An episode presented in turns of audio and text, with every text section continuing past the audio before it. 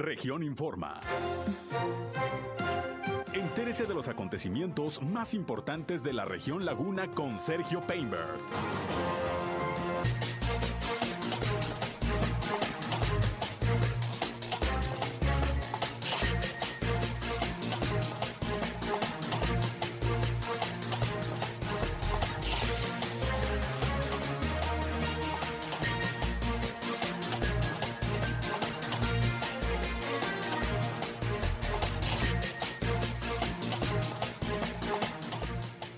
Realizan sesión solemne de Cabildo en Torreón. Firman el gobierno del estado y los municipios acuerdo para mejorar la calidad de vida de los ciudadanos. Garantizarán la seguridad por movilizaciones que puedan registrarse con motivo del Día de la Mujer. El alcalde de Torreón, Román Alberto Cepeda, asegura que se investiga el tema de la información que algunos servidores públicos han estado sacando de algunas dependencias. Esto es algo de lo más importante, de lo más relevante que tenemos de noticias, de información en este momento, aquí en esta segunda emisión de Región Informa. Gracias como siempre por estar con nosotros, por acompañarnos. Yo soy Sergio Peinbert, usted ya me conoce y ya estamos transmitiendo a través de la señal del 103.5 de frecuencia modulada Región Radio, una estación más del grupo Región, la Radio Grande de Coahuila. Acompáñenos, quédense con nosotros. Vamos a la información. El clima.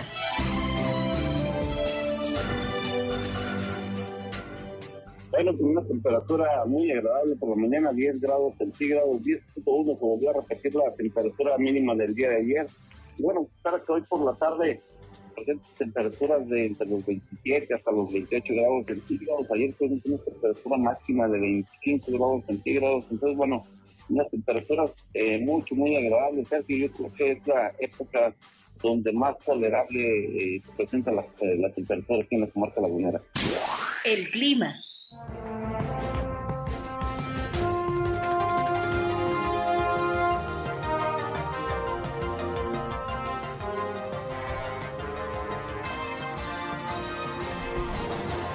Bien, gracias a José Abad Calderón, previsor del tiempo de la Comisión Nacional del Agua, como todos los días, por el reporte que nos da de la situación climatológica. Calorcito, calorcito aquí en la comarca lagunera, sin embargo, temperaturas no muy elevadas, es lo que se pronostica para el día de hoy.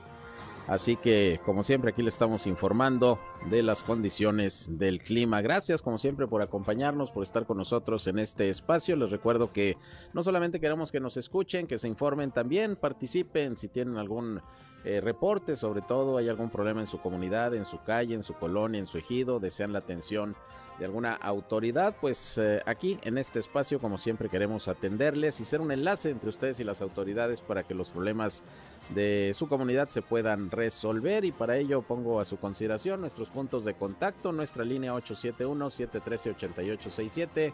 871-713-8867, por ahí nos pueden llamar o nos pueden mandar mensajes de WhatsApp. También estamos en redes sociales y medios digitales en Facebook y en Instagram. Ahí nos encuentran en región 103.5 Laguna. Igualmente estamos transmitiendo en vivo y en directo por Facebook Live, ya nuestro espacio noticioso. Gracias por sumarse a nuestra transmisión en vivo y en directo por esta red social. Y yo estoy en Sergio Peinber Noticias, en Facebook, en Twitter, en YouTube, en Instagram y en sergiopeinber.com, también mi portal web de información que les invito a visitar. Ahí están nuestros enlaces para que nos escuchen en nuestras transmisiones de radio. Vámonos, vámonos con lo más importante hoy de la información.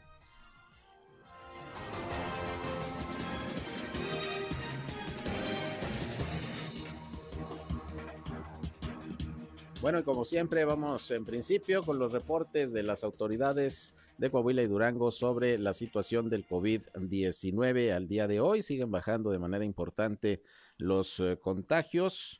Afortunadamente va pasando ya esta cuarta ola de la pandemia, sin embargo, pues ya saben, el exhorto es seguirnos cuidando, seguir como siempre atendiendo los protocolos sanitarios porque, pues si bien van bajando los contagios, la pandemia, la pandemia todavía está viva y eso hay que tomarlo en consideración a nivel nacional. De hecho, hoy también Hugo López Gatel en la conferencia de prensa mañanera del presidente López Obrador dijo que ya, ya vamos saliendo de esta cuarta ola de la pandemia, sin embargo no hay que bajar la guardia, hay que seguirse cuidando, hay que continuar vacunando y bueno, observando, repito, los protocolos sanitarios que según Hugo López Gatel todavía no hay eh, en este momento posibilidad de levantar algunas restricciones, como en unos países ya está ocurriendo, como el ya no usar el cubrebocas o diversas medidas que se, que se han venido adoptando, todavía no, hay que mantenernos cuidándonos hasta que los números y el registro de casos de, de COVID pues vayan disminuyendo al máximo. Y bueno, vamos con el reporte que ya tenemos de Durango. Sergio González Romero, secretario de Salud, como todos los días, dio la información esta mañana, donde también estuvo nuevamente el gobernador José Rosa Saizpuro, que hizo algunos, algunos comentarios sobre, eh, también sobre el tema de la pandemia. Vamos a escuchar al secretario de Salud de Durango. Vemos que sumamos 65.218 con, con 3.341 de funciones. Hoy reportamos dos casos que fueron en hombres y tres de funciones, una mujer y dos hombres. los casos reportados fueron en el municipio de Durango y las defunciones también aquí en el municipio. Como ven ustedes, eh, sobrepasamos los 35 mil en las barras horizontales.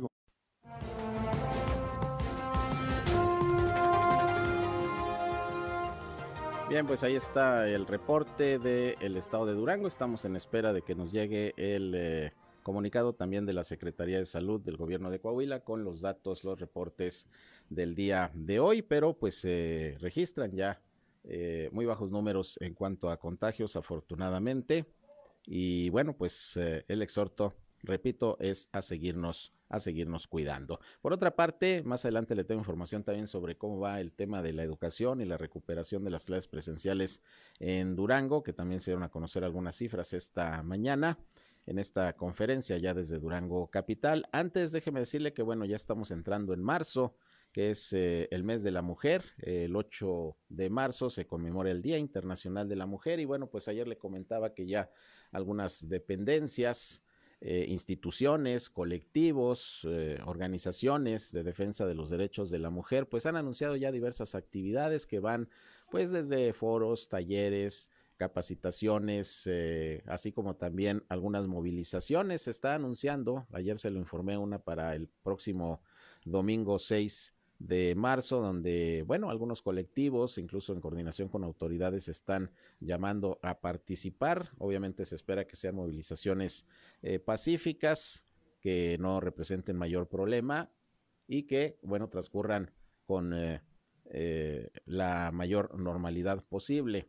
Y déjeme decirle que precisamente hoy Natalia Fernández, que es la secretaria del ayuntamiento aquí en la ciudad de Torreón dijo que, bueno, van a estar muy pendientes las autoridades de todo lo que tiene que ver con el tema de las movilizaciones o marchas que se pudieran dar, sobre todo una que ya se está anunciando para el próximo domingo, y dijo que pues habrá vigilancia y que a petición de los organizadores, pues eh, eh, los cuerpos de seguridad van a estar integrados por mujeres, es decir, habrá mujeres policías y agentes de tránsito policías para pues cuidar la integridad de todos los participantes, dijo que habrá respeto hacia todas estas expresiones y bueno, vamos a escuchar lo que la secretaria del ayuntamiento de Torreón dijo al respecto, Natalia Fernández.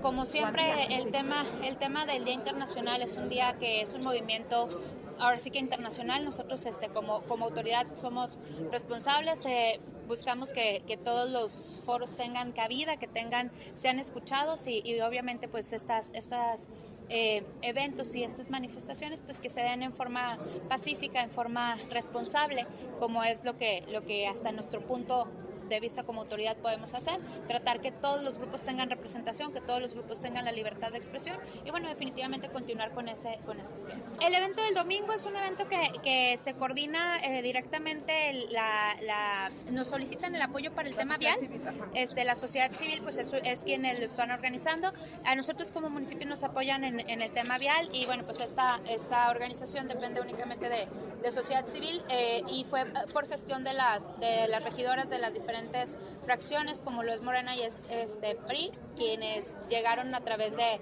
de ellas para poder tener esa, esa participación de eh, cuidar el contingente de, de una manera bien. En la policía, el, el compromiso de, es el, el, tema de que se esté vigilante, como siempre, no participante, como, como es un tema ya que es una manifestación pues, eh, pacífica, eh, pero sí vamos a estar al pendiente de, de cualquier situación que, que, pueda presentarse. Nos comentan los organizadores que tienen su tema de, de contingencia, de seguridad de ellas, ellas mismas, eh, fue lo que, lo que nos hacen llegar de información, sin embargo nosotros pues como autoridad que somos aquí en el municipio y como garantes de, del orden y, y, de todo este esquema tenemos que participar este, respetuosamente, pero, pero sí vigilantes de, de cuál es la Fue un tema que, que ya el, el, el, mismo ayuntamiento, bueno, pues lo, lo ofrece en ese sentido, que sean mujeres, que sea, que sean mujeres eh, los, tanto la policía municipal cuenta con una gran cantidad de, de elementos de mujeres, eh, los agentes viales, las agentes viales que participarían y los números de contacto son mujeres que van a estar en este, en este sentido, bueno, pues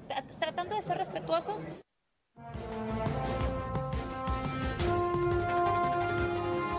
Bien, pues ahí está lo que dijo la secretaria del ayuntamiento, Natalia Fernández, sobre este tema del Día Internacional de la Mujer.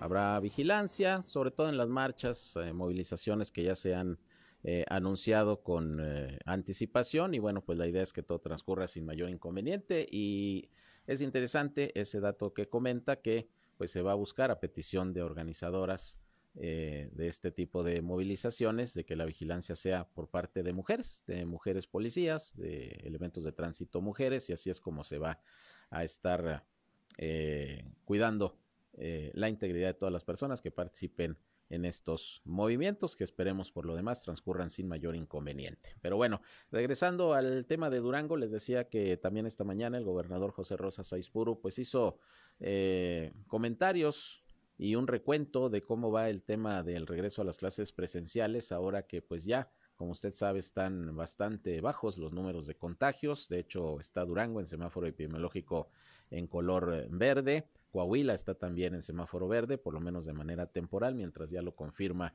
la Secretaría de Salud Federal. Pero bueno, vamos a escuchar precisamente al gobernador José Rosa Saizpuru, quien habla de cómo va el regreso a las clases presenciales en la entidad. Esto dijo. Eh, decirles que hoy el avance que se ha tenido en la vacunación nos ha permitido eh, regresar a las actividades educativas eh, prácticamente ya a la normalidad. Hoy se tiene ya un 99% de escuelas que están eh, trabajando, que están abiertas, que sus aulas permiten ya que los jóvenes, que los niños y los jóvenes estén de manera presencial y tenemos hoy un 96% de alumnos que están asistiendo diariamente a las aulas, obviamente esto cumpliendo con todos los protocolos para poder garantizar la, la, seguridad en materia de salud de la población estudiantil, de nuestras maestras y maestros, de los padres de familia. Me parece que el avance que se tiene hoy en la vacunación ha sido muy importante y Durango es de las entidades que tiene un mayor porcentaje de alumnos eh, que están ya trabajando de manera presencial, que están tomando clases en sus aulas y creo que esa es una muy buena noticia y eso es producto del avance que se tiene en la vacunación y de todos los cuidados que se tienen en el sistema educativo. Bien, pues ahí tiene usted, dice el gobernador, prácticamente ya el 99%, sobre todo de las escuelas de educación básica pública, ya regresaron a las clases presenciales y poco a poco pues se van sumando más eh, planteles educativos. Le recuerdo que incluso eh, ayer, por ejemplo, le informé que el tecnológico de La Laguna ya regresó a partir de ayer a las clases presenciales al 100%, ya están yendo todos los alumnos, alumnas, personal docente, administrativo y bueno, pues poco a poco en las instituciones educativas de todos los niveles, públicos y privados, se van normalizando las actividades. Hay sobre todo algunos planteles privados todavía que están eh, con el sistema híbrido eh, o que eh, de alguna manera todavía están teniendo algunos cuidados en cuanto a la presencia de los estudiantes, pero bueno, poco a poco se espera que esto se vaya normalizando porque las condiciones ya lo están permitiendo y ojalá que pronto pues podamos retornar a la mayor normalidad posible, no solamente en el tema educativo, sino en otras muchas actividades que por la pandemia se han visto trastocadas. Bien, vámonos una pausa y regresamos. Son las 13 horas, la una con 20 minutos. Ya tengo por aquí el reporte también de la situación del COVID en Coahuila. Un poquito más de contagios de los que se reportaron domingo y lunes. Sin embargo, números, números bajos. Ahorita les doy los detalles. Con eso y más, volvemos.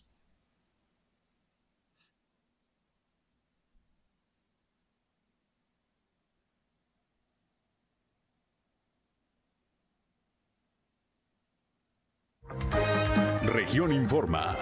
Ya volvemos. Al aire, región 103.5. Continuamos en región Informa.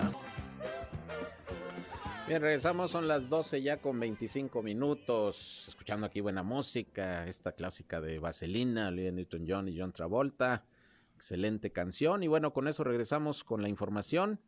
Ya tengo aquí el reporte de la Secretaría de Salud de Coahuila sobre la situación del COVID-19. Pues siguen ya los números eh, bajos de contagios diarios, sin embargo hoy se registran más que lo que fue domingo y lunes. El domingo se reportaron 19 casos, ayer nada más 9, pero generalmente, como se lo he comentado, los fines de semana, sobre todo los reportes de, de domingo y lunes vienen bajos porque se atraviesa el fin de semana y hay algunos retrasos en, en los registros. Ya para el martes eh, aumentan, pero afortunadamente no ha sido muy drástico ese incremento. 69 nuevos casos son los que se están reportando en el estado y cinco defunciones que ocurrieron dos en Saltillo y tres en Torreón. En ningún otro municipio hubo decesos. De estos nuevos casos, Saltillo aparece en primer lugar con 23, Torreón con 20 en segundo y después muy abajo en tercer lugar Cuatro Ciénegas con cuatro, al igual que Monclova. De La Laguna también aparecen los municipios de San Pedro con dos casos más y Francisco y Madero solamente con uno. Ya con estos números está llegando el estado de Coahuila a 145.982 casos positivos de virus SARS-CoV-2, mientras que el número de decesos llega ya a 8.686. El número de hospitalizados es de 66, bajó de ayer a hoy eh, en tres pacientes. Y de este total, bueno, hay 26 eh, personas hospitalizadas en Saltillo, 19 aquí en Torreón, 8 en Monclova, 6 en San Juan de Sabinas, 6 en Piedras Negras también y una en Ciudad Acuña. Así las cosas con el COVID-19 en Coahuila, que como le digo, pues ya está temporalmente en semáforo en verde, así están mostrándolo los indicadores eh, de la Secretaría de Salud. Que por cierto, ayer se eh, cumplió el segundo aniversario de la aparición del primer caso de COVID-19 aquí en Torreón. Usted recuerda a una joven de 20 años que había viajado a Milán, a Italia, y regresó con síntomas de COVID aquí a Torreón. Fue el primer caso que se dio a conocer precisamente de esta enfermedad aquí en la ciudad de Torreón. Dos años ya, afortunadamente la joven eh, se recuperó eh, muy bien, pero sí, eh, ayer se cumplieron esos dos años ya del primer caso de COVID aquí precisamente en la ciudad de Torreón. Bien, por otra parte, hoy en el centro de convenciones de Torreón se llevó a cabo un acto que ya se había anunciado, donde se anunció, valga la redundancia, eh, eh, un acuerdo entre el gobierno del estado y los alcaldes de los 38 municipios de la entidad que tiene el objetivo pues de tomar acciones conjuntas para ir resolviendo el problema de las necesidades más básicas que tiene todavía buena parte de la población, la población más, más vulnerable. Es un eh, programa que se llama Mejora y que, bueno, buscará conjuntar los esfuerzos, repito, de estos dos niveles de gobierno para poder atender las necesidades básicas de la población más vulnerable prácticamente en toda, en toda la entidad. Y bueno, estuvo ahí el gobernador Miguel Ángel Riquelme Solís y quien dio la explicación precisamente de lo que consiste este programa fue Manolo Jiménez, que es el secretario de Inclusión y Desarrollo Social de Coahuila. Vamos a escuchar lo que comentó sobre este programa y este acuerdo que hoy se firmó entre el gobierno del estado y los alcaldes y también escucharemos parte de lo que en este marco dijo el gobernador Riquelme. Vamos primero con Manolo Jiménez. Una estrategia transversal en la que participan instituciones del gobierno, la sociedad civil, iniciativa privada, organizaciones internacionales y académicas con el objetivo de potencializar y eficientar las acciones sociales en Coahuila, logrando así mejorar la calidad de vida de nuestras familias, sobre todo de nuestras familias más vulnerables. En Coahuila y en la administración del gobernador Miguel Riquelme, sabemos que la seguridad, el empleo, la salud y la educación son las herramientas más poderosas para combatir la desigualdad social. Tratar de, tratar de combatir la pobreza sin atender los temas anteriores se traduce en esfuerzos estériles o en inversiones dirigidas a programas que terminan siendo un barril sin fondo, sin darle solución a los problemas más sentidos de la población.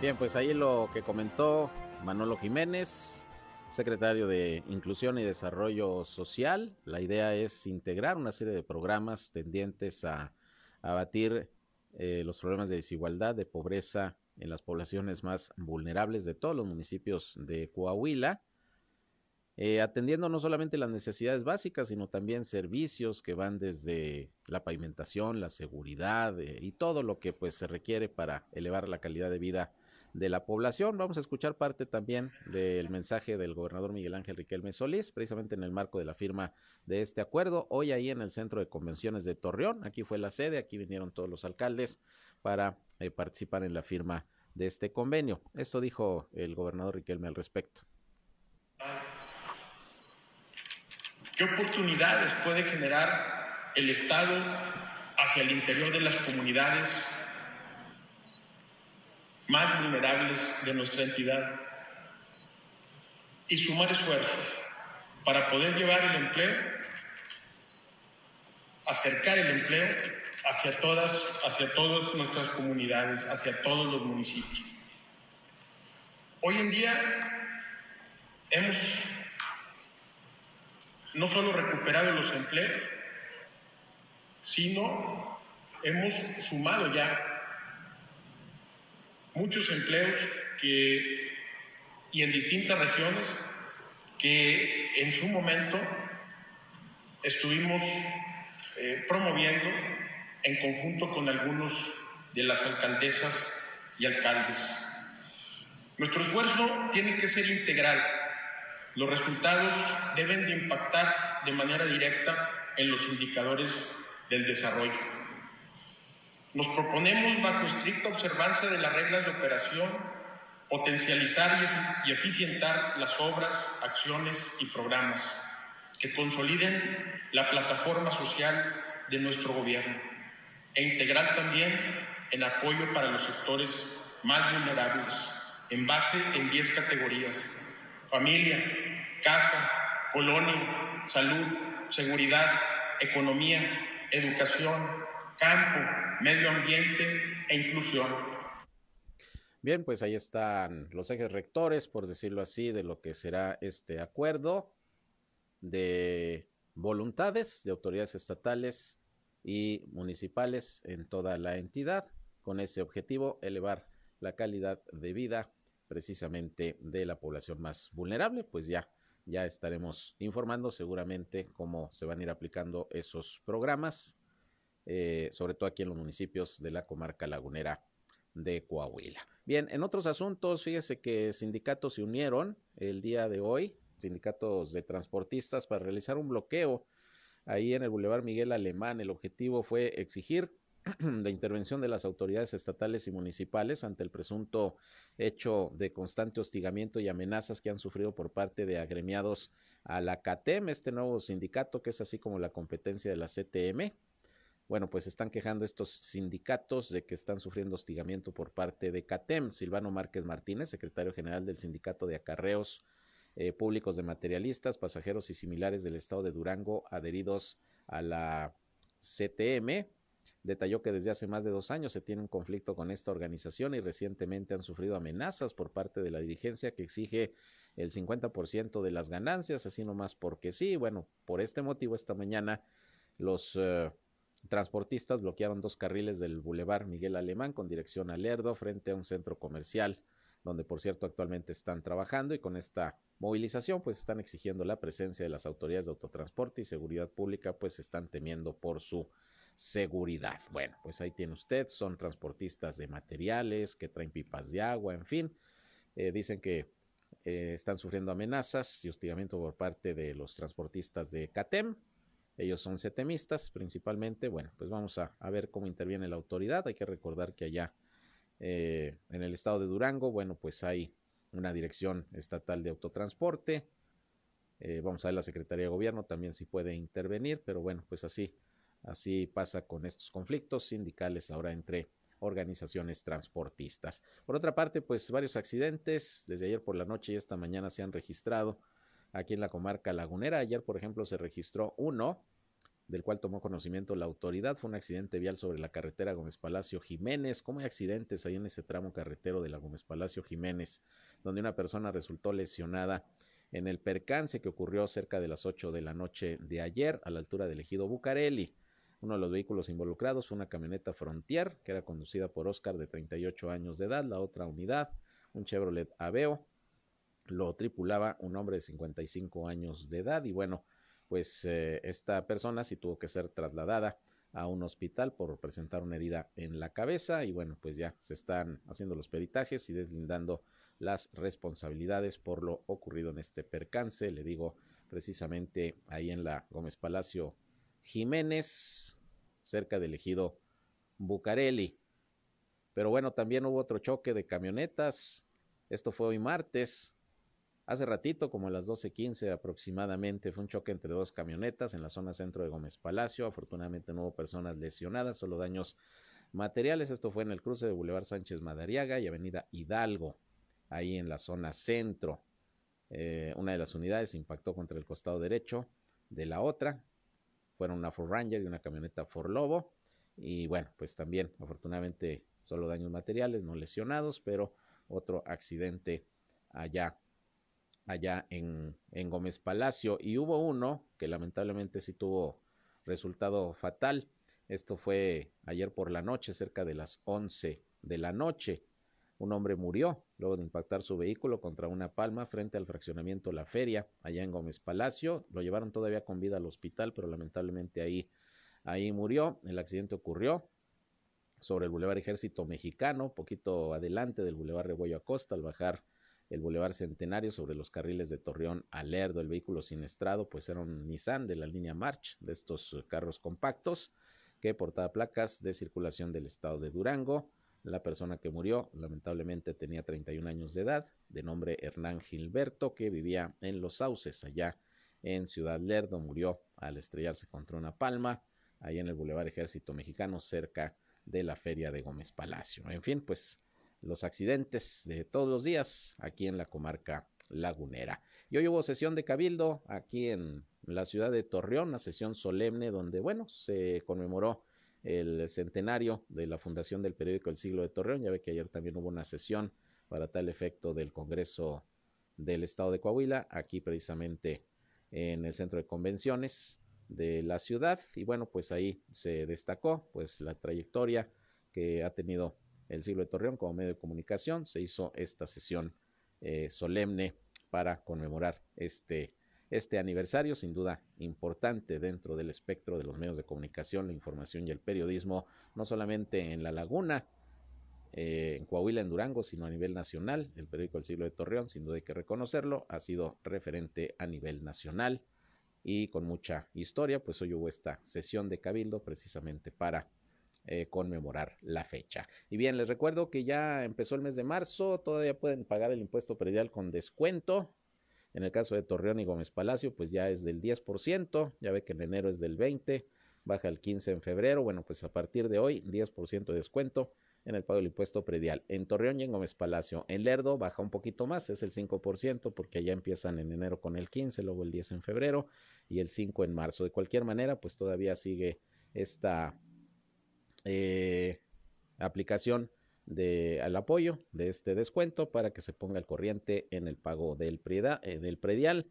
Eh, para que aproveche. Ha habido buena recaudación, según nos reportan, por ejemplo, aquí en Torreón, ha habido un aumento en comparación con, con los primeros dos meses del año pasado en cuanto al cobro del impuesto predial y bueno, pues todavía, todavía durante este mes 10% de descuento y siguen también algunas facilidades para el pago de los derechos vehiculares, eh, sobre todo aquí en Coahuila. Recuerde que hasta el 31 de marzo vence el plazo para pagar con facilidades, con descuentos, ponerse al corriente en los derechos vehiculares, sacar las placas hasta el 31 de marzo. Por lo pronto, pues es la invitación que hacen las autoridades para que pues nos pongamos a tono con el pago de nuestras contribuciones. Vámonos a otro corte y regresamos. Son las 13 horas ya con 40 minutos. Volvemos con más. En un momento regresamos a Región Informa. Somos Región Radio 103.5.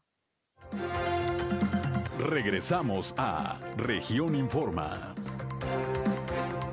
13 horas, la una con 45 minutos. Y bueno, pues es obligado en este mes de marzo y a medida que se acerca el Día Internacional de la Mujer, pues platicar con eh, las responsables de diferentes dependencias, instituciones precisamente que se encargan de la atención a las mujeres, sobre todo aquellas que sufren de agresiones, de violencia. Y le agradezco a Cristina Gómez, la directora del Centro de Justicia y Empoderamiento para la Mujer de Torreón, que nos responda a la llamada. ¿Cómo estás, Cristi? Me da gusto saludarte. Buenas tardes. Igualmente, muy contenta de saludarte, mi querido Sergio, como siempre, agradeciéndote el espacio. Oye, pues como directora de este centro, tu reflexión sobre lo que representa, pues una conmemoración más el próximo 8 de, de marzo del Día Internacional de la Mujer y no sé si el centro tenga pues algo preparado para la conmemoración.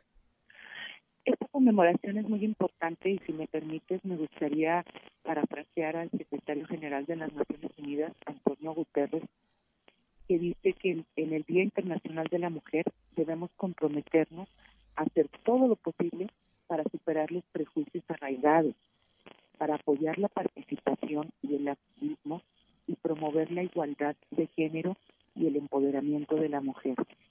De pronto eh, hay palabras que eh, suelen asustarnos, mi querido el empoderamiento. ¿Qué es el empoderamiento de la mujer?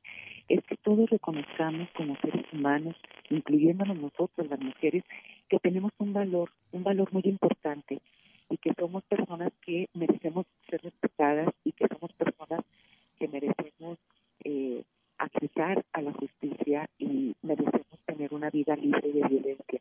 Y creo que esta conmemoración es una ocasión fundamental en el sentido de poder hacer algo que entre toda la sociedad veamos y nos demos cuenta que la violencia no le viene bien a nadie. No le viene bien, por supuesto, a la mujer, pero tampoco le viene bien al hombre, ni le viene bien a los hijos, ni le viene bien a los adultos mayores. Entonces se trata de, de conmemorar, como bien dices, un día tan importante. Así es, y bueno, pues efectivamente estamos lamentablemente, sobre todo en la laguna, y según los datos y estadísticas, viviendo un momento complicado, muchos eh, casos de violencia contra la mujer, feminicidios que se han registrado, pues eh, tiempo de hacer conciencia, Cristina. Es tiempo de hacer conciencia porque han, sido tiempos bien difíciles para todos, mi querido Sergio. Esta pandemia eh, nos ha obligado a un confinamiento en el que las relaciones humanas pues, se convirtieron en más cercanas de pronto en cuanto a la convivencia, pero no más eh, importantes o rescatables en cuanto al aprovechar el estar con la familia, sino que eso al contrario generó en muchos de los casos el aumento de la violencia. Entonces, ser conscientes, pero todos, la sociedad, el gobierno, los colectivos, eh, los seres humanos que, que, habitamos este planeta en general, tenemos que ser conscientes de que la violencia, insisto, no le viene bien a nadie y que si bien hay factores que pueden propiciarle de una manera más clara eh, también hay instituciones que tratamos de eh, atender, de prevenir, pero sobre todo de evitar la violencia Claro, ¿hay algo preparado en particular, eh, pues no solamente para el Día Internacional de Mujer el día 8, sino durante el mes? Sí, mira, por ejemplo, el día 9 vamos a hacer una jornada de empleo. De hecho, eh, quiero que sepas que para nosotros en el centro yo quisiera decirte que hay días muy importantes, no solamente para conmemorar, sino también para celebrar, como el hecho de que eh, tengamos alguna graduación de los grupos de preparatoria que vienen aquí a tomar sus clases. Y, y es una forma de empoderarte, porque empoderarte no significa nada que no sea eh, el reconocernos como seres valiosos, como te decía, y para ello, entre más herramientas tengamos en la vida para poder afrontar cualquier reto, pues mejor nos va a ir. Y una forma en la que el centro trata permanentemente de ayudar en este empoderamiento es a través de la educación. Cuando las mujeres no han tenido acceso a la misma, tenemos la opción de darles desde primaria, secundaria, preparatoria, y, y esos son días que nosotros celebramos, ¿verdad? Y, y nos gusta eh, seguir atendiendo este tema o también cuando terminamos un curso de autoempleo para algunos eh, grupos de, de, las usuarias aquí del centro, pues también es un día de fiesta para nosotros porque ellas ya tienen no solamente la habilidad o la herramienta de saber hacer algo más, como cortar el pelo, como manejar una computadora, como haber eh, estado en un curso de inglés, sino que esto les permite te digo, accesar, entre más herramientas tengamos, a diferentes condiciones laborales y, económicas incluso, ¿verdad? Claro. Entre más preparados, pues mejor podemos aspirar a un sueldo más grande. Exactamente. Y no sé si tengas datos, estadísticas, digo, tienes poco que asumiste el cargo ahí de, de, directora del centro, pero, por ejemplo, en lo que va de enero, febrero, ¿cómo están las atenciones? Eh, ¿Han aumentado en comparación con el mismo periodo del año pasado? ¿Cómo van en cuanto a estadísticas, Cristi?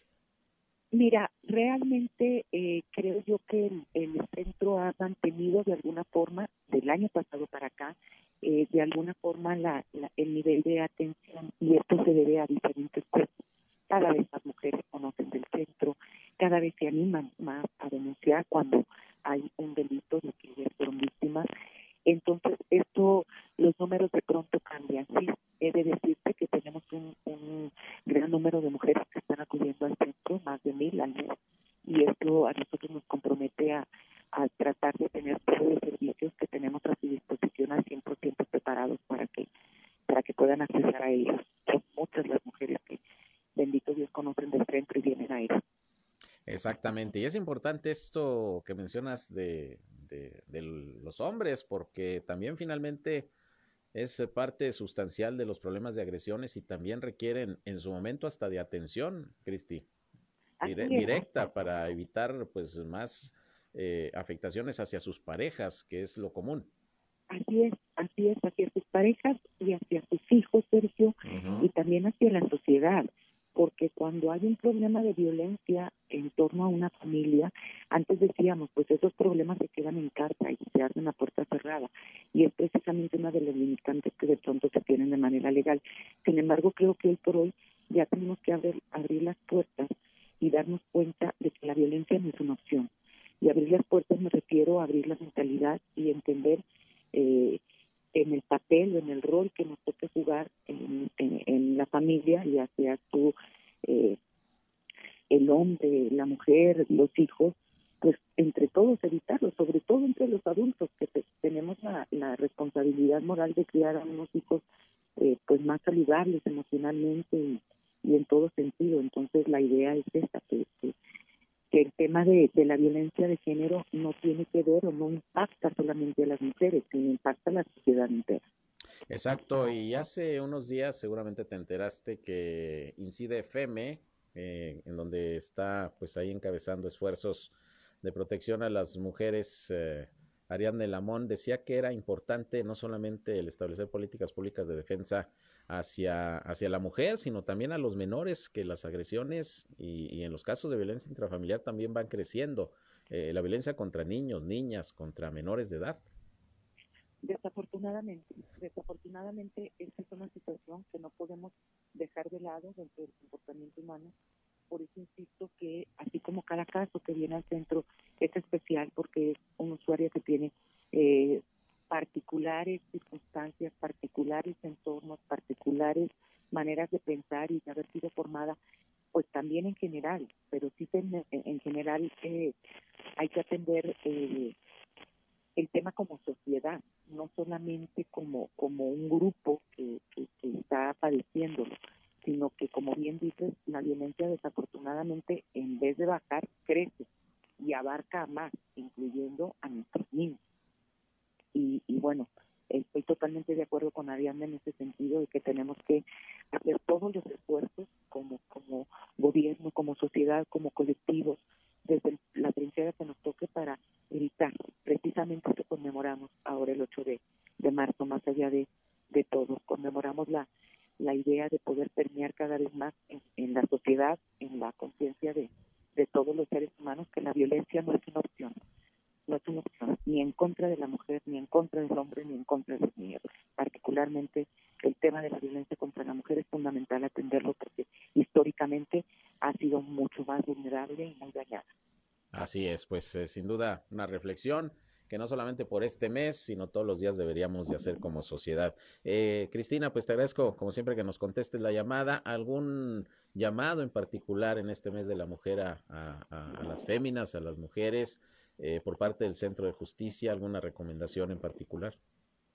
La recomendación es que estemos muy alertas a esas señales que nos hacen sentir eh, agredidas y saber que hay muchas opciones que dentro del centro podemos poner en la mesa para que ellas tengan eh, mayor salud física, pero también mayor salud eh, económica, mayor salud emocional sobre todo, que en el centro estamos para servirles, porque nuestro objetivo es precisamente ese, es la lucha para la erradicación de la violencia de género y que nuestra misión siempre será recibirles con, con las opciones que tenemos, pero además con la calidez que, que se merece eh, cualquiera de nuestras usuarias que haga uso del centro.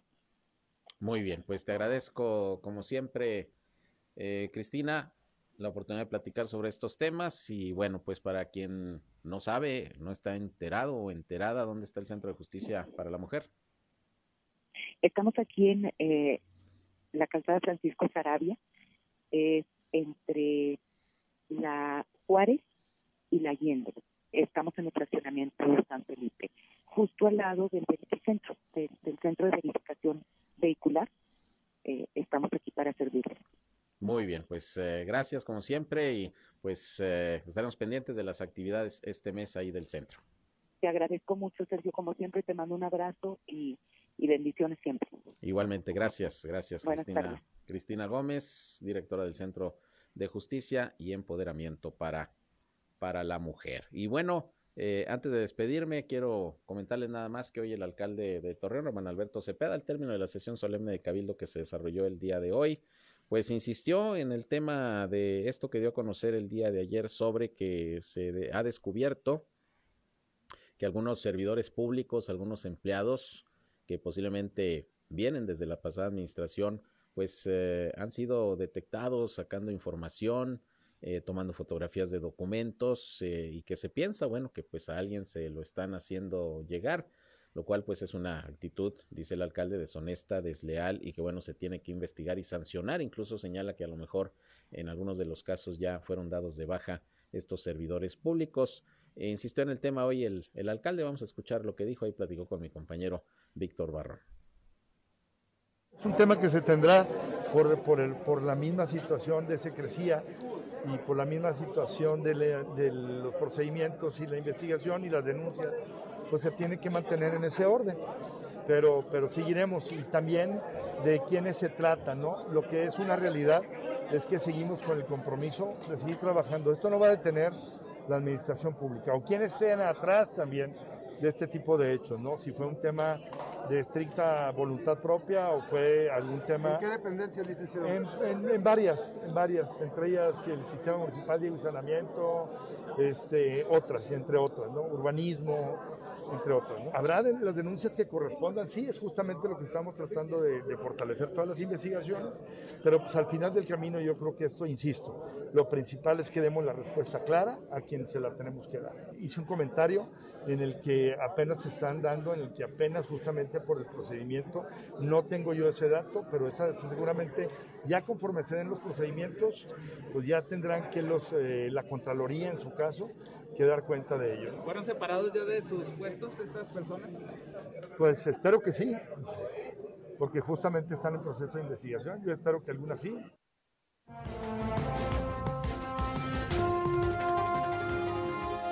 Bien, pues ahí está lo que comentó el alcalde sobre este asunto, al cual pues le vamos a dar seguimiento. Ya nos vamos, gracias por su atención, sigan con nosotros aquí en región radio, enseguida mi compañero Reyham con buena música para que sigan pasando una buena tarde, 19 horas estoy nuevamente con ustedes en nuestra tercera emisión. Buenas tardes, buen provecho.